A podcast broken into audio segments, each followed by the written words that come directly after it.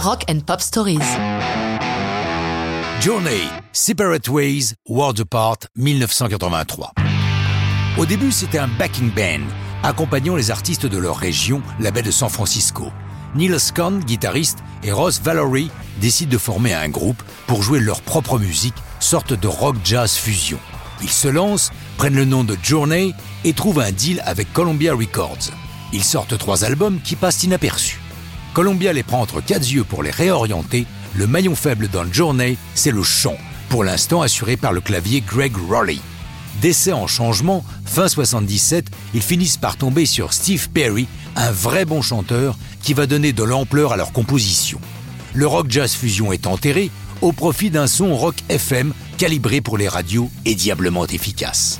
Tous ces changements élargissent le nombre de leurs fans, le groupe trouvant sa formation idéale, celle du succès, avec l'arrivée de Jonathan Kane au clavier, relie les ayant quittés.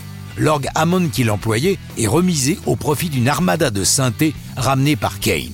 C'est lui qui écrit Separate Ways avec Steve Perry. Ils sont en tournée et cette villa n'est guère favorable à la fidélité amoureuse. Neil Scone et Ross Valory sont chacun en plein divorce difficile et onéreux. Perry et Kane veulent positiver cette situation. Et quoi de mieux pour des musiciens que d'en faire une chanson?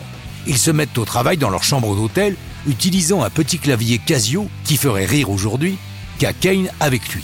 Le lendemain après-midi, durant le soundcheck qui précède le concert, le groupe essaie la nouvelle chanson Separate Ways et, plutôt satisfait, décide de l'inclure dans la setlist du soir.